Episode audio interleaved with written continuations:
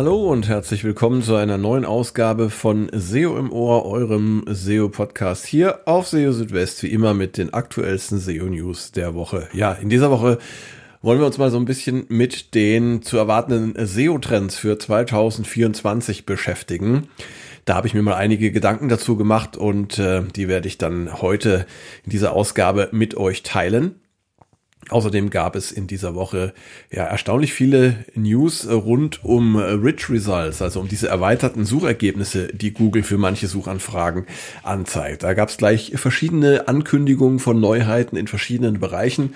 Ähm, ja, was es damit auf sich hat, dazu nachher auch mehr. Und dann äh, auch noch natürlich eine Erwähnung wert, das Google Core Update vom November ist jetzt tatsächlich abgeschlossen nach mehr als drei Wochen. Ja, das alles hier in dieser Ausgabe von SEO im Ohr. Ich freue mich natürlich, dass ihr dabei seid. Und äh, fangen wir gleich mal an. Ähm, ich fange mal aus aktuellem Anlass mit dem äh, Core-Update vom November an, denn das ist ja, wie ich schon eingangs gesagt habe, abgeschlossen.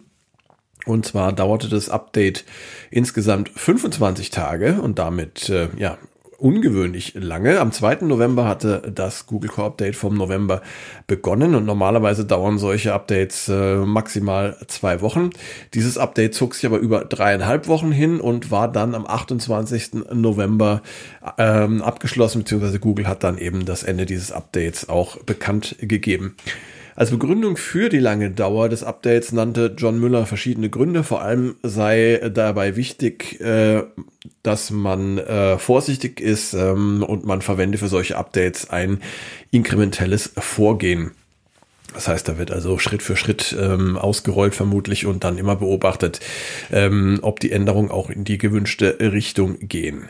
Noch nicht abgeschlossen ist das aktuelle Reviews-Update vom November. Das läuft seit dem 8. November. Ja, äh, das muss jetzt einfach mal oder musste einfach mal erwähnt werden.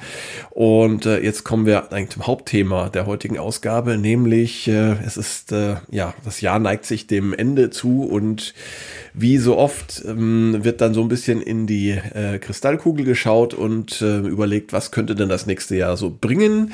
In diesem Fall, was könnte das nächste Jahr so aus SEO-Sicht bringen. Und ja, es zeichnen sich dieses Jahr eigentlich ähm, erstaunlich klare ähm, ja, Facetten ab, was uns erwarten wird im nächsten Jahr. Denn viele Dinge haben ja eigentlich auch schon angefangen und ähm, werden auch bestätigt durch aktuelle Neuerungen, die Google so auf den Markt bringt. Und ähm, das Ganze steht so ein bisschen unter dem Motto personalisierte ähm, Inhalte beziehungsweise ja von Menschen erstellte Inhalte.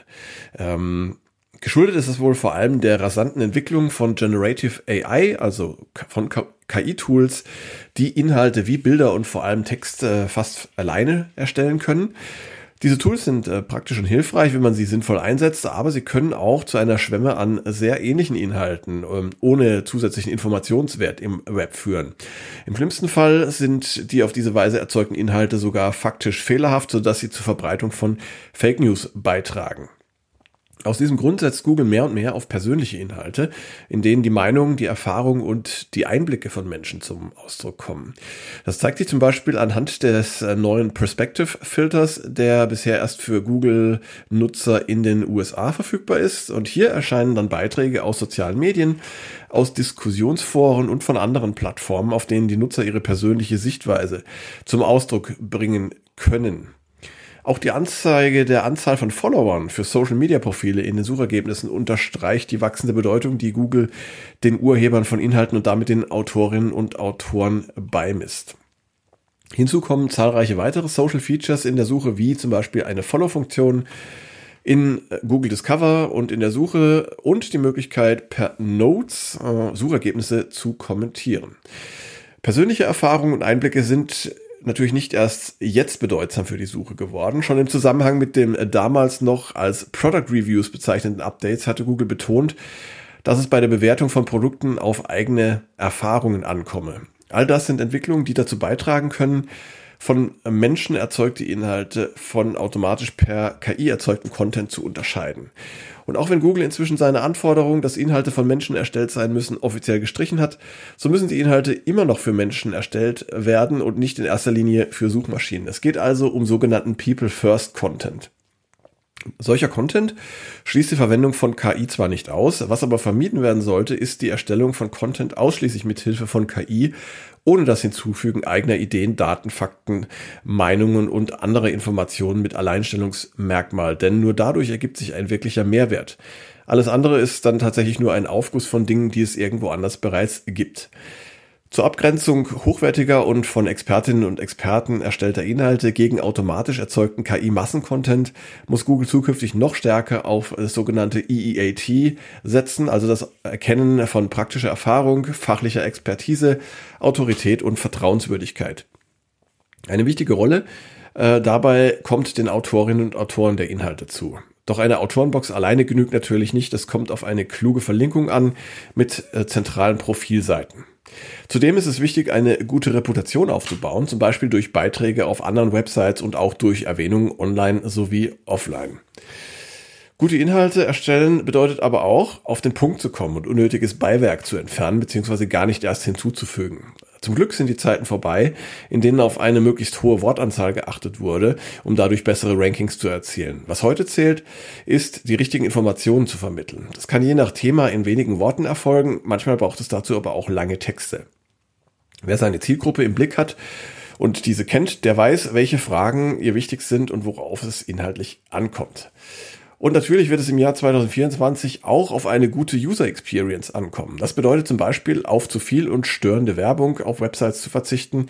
Das Helpful Content Update vom September hat nämlich gezeigt, dass äh, mittelmäßige Inhalte in Verbindung mit zu viel Werbung zu einem Absturz in der Suche führen können. Und dann stellt sich natürlich die Frage, was ist denn mit Backlinks? Lassen wir uns nicht täuschen. Google hat zwar erklärt, dass Backlinks nicht mehr zu den drei wichtigsten Ranking-Faktoren gehören, aber welche Schlüsse wollen wir daraus ziehen? Klar ist, Google ist weiterhin auf Backlinks angewiesen, um die Vertrauenswürdigkeit und die Autorität von Webseiten und deren Inhalten zu beurteilen. Und daran wird sich so schnell nichts ändern. Wer sich in einem hart umkämpften Umfeld bewegt, wird ohne ausreichende Backlinks nicht weit kommen. Spannend wird zu beobachten sein, ob Google seine Ankündigungen in die Tat umsetzen und kleineren Websites bessere Rankingchancen einräumen wird. Gleichzeitig soll ja die Dominanz großer Websites auf den Suchergebnisseiten begrenzt werden, die momentan noch für fast jedes beliebige Keyword ranken können, ohne dass sie dafür eine spezielle Expertise aufweisen. Google hat bereits erste Änderungen vorgenommen, um sogenannte Hidden Gems nach vorne zu bringen. Das sind also so verborgene Schätze ähm, und damit sind meistens auch kleinere Websites gemeint, die eben äh, besonders wertvolle Inhalte zeigen.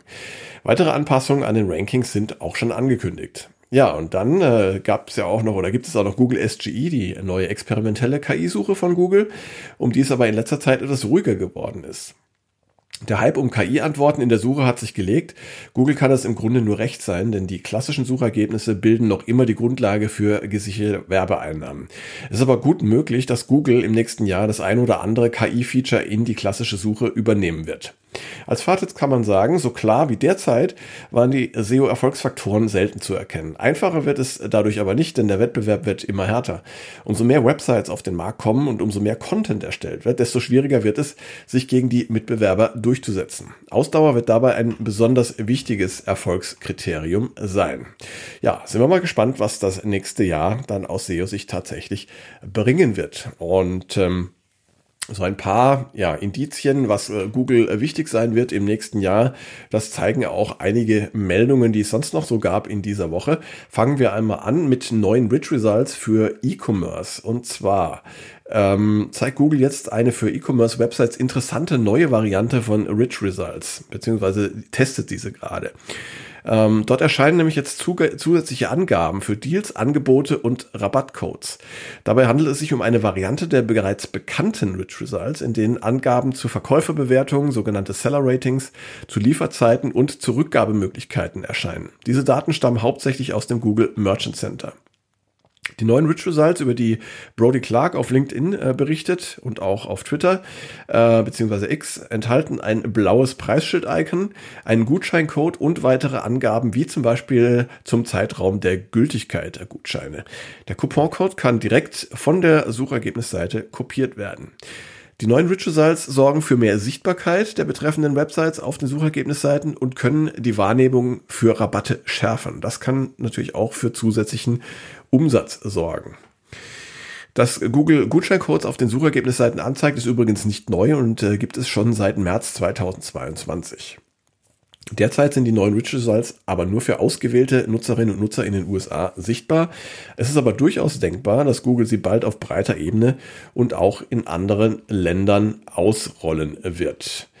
Ja, und zum Thema Rich Results ähm, gleich noch eine Meldung. Und zwar unterstützt Google jetzt strukturierte Daten für Diskussionsforen und Profilseiten. Die Bedeutung von persönlichen Inhalten und Erfahrungen für die Google-Suche steigt. Das hatten wir auch schon gehört im Ausblick ähm, SEO 2024. Und das hatte sich zuletzt durch verschiedene neue Suche-Features gezeigt, wie zum Beispiel den schon erwähnten Perspectives-Filter. Ähm, passend dazu hat Google jetzt angekündigt, strukturierte Daten für Diskussionsforen und Profilseiten zu unterstützen. Das soll dazu dienen, Erfahrungen und Informationen aus persönlichem Blickwinkel, aus Social-Media-Plattformen, Diskussionsforen und auch aus anderen Communities zu zeigen.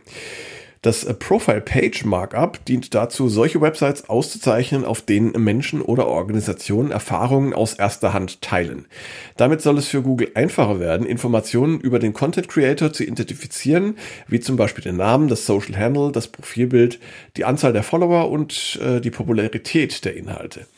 Google verwendet diese Informationen sowohl für den Perspectives Filter als auch für das neue Feature Discussions and Forums. Ja, und äh, Rich Results für Diskussionsforen, äh, die sind auch neu. Und zwar gibt es dafür das Discussion Forum Posting Markup. Das ist für Websites gedacht, die wie der Name schon vermuten lässt, äh, wie ein Diskussionsforum gestaltet sind und in denen Menschen ihre Erfahrungen aus erster Hand teilen können. Und damit soll Google Foren und Online-Diskussionen im Web besser erkennen können. Foren, welche dieses Markup verwenden, können innerhalb des Suchfeatures Discussions and Forums erscheinen. Gleichsam wurde die Dokumentation zu QA Markup angepasst und an die neuen Richtlinien für Diskussionsforen angeglichen. Dabei ist es nicht nötig, sowohl QA, QA Markup als auch das Markup für Diskussionsforen zugleich zu verwenden. Für QA-Foren sollte man laut Google das QA-Markup weiterhin verwenden und für allgemeine Foren ohne striktes Frage- und Antwortformat dagegen das Discussion Forum Posting Markup. Sowohl für Rich Results zu Profilseiten als auch zu Diskussionsforen gibt es in der Google Search Console neue Berichte, in denen man valide URLs und auch Fehler erkennen kann. Die neuen Rich Results für Diskussionsforen und Profilseiten ähm, um das nochmal zu erwähnen, bestätigen damit eben auch ähm, in gewisser Weise Prognosen, worauf es in der SEO im kommenden Jahr besonders ankommen wird, nämlich Autorinnen und Autoren sowie Informationen, Informationen aus erster Hand äh, sowie persönliche Erfahrungen. Ja, also da tut sich doch eine ganze Menge rund um Rich Results und äh, um persönliche Inhalte insbesondere. Und um das Ganze noch ein bisschen ähm, abzurunden, erweitert Google jetzt auch die Unterstützung für Markup zu Organisationen inklusive Logo. Google verwendet zukünftig äh, zusätzliche Felder aus strukturierten Daten für Organisationen. Dazu gehören der Name, die Adresse, Kontaktinformationen, und auch verschiedene Bezeichnungen für das Business. Die Felder Logo und URL können auch weiterhin verwendet werden um damit anzugeben, welches Logo Google in den Suchergebnissen anzeigen soll. Im Zuge dieses Updates kann Google das Markup auch für Knowledge Panels und andere sichtbare Elemente auf den Suchergebnisseiten verwenden und dazu gehören auch das Pfaff-Icon, der Website-Name, die sichtbare URL, die Domain und die Breadcrumb-Navigation, die insgesamt äh, die sogenannte Attribution bilden. Also das sind alles Merkmale, die ein bisschen zur Kennzeichnung äh, eines Suchergebnisses beziehungsweise auch der Herkunft eines Suchergebnisses dienen. Google überführt gleichzeitig die bisherige Dokumentation zum Logo-Markup in die Dokumentation für das Markup zu Organisationen. In der Google Search Console und im Rich Results Test werden der Report und die Angaben zu Logos ersetzt durch die umfangreicheren Angaben zu Organisations-Markup. Und für alle diejenigen, die bereits die Felder Logo und URL verwenden, ändert sich nichts. Google erkennt diese auch weiterhin. Ja, damit sind wir auch schon wieder am Ende dieser Ausgabe von SEO im Ohr angelangt. Das war jetzt wieder viele Informationen, relativ kurz komprimiert. Ich hoffe, für euch war auch was Interessantes dabei. Und ähm, ja, ich möchte euch gerne dann auch schon auf die nächste Ausgabe verweisen von SEO im Ohr, die dann in etwa einer Woche wieder erscheinen wird. Und in der Zwischenzeit, das wisst ihr ja auch, ähm, halte ich euch hier auf SEO Südwest auf dem Laufenden täglich mit den aktuellsten SEO News für euch. Für all diejenigen, diejenigen, die ähm, mir Feedback geben wollen oder wenn ihr vielleicht auch Themenwünsche habt ähm, oder Kritik äußern wollt, was auch immer, dann äh, verweise ich euch gerne auf die verschiedenen sozialen Netzwerke, in denen ihr mich finden könnt, wie zum Beispiel LinkedIn, Mastodon, Blue Sky, beziehungsweise auch Twitter oder äh, X. Und ihr könnt mir auch eine E-Mail schreiben, wenn ihr das mögt, an info.seo-südwest.de. Das wäre es jetzt aber auch wirklich gewesen. Ich wünsche euch eine gute Zeit. Bis bald. Ciao, ciao. Euer Christian.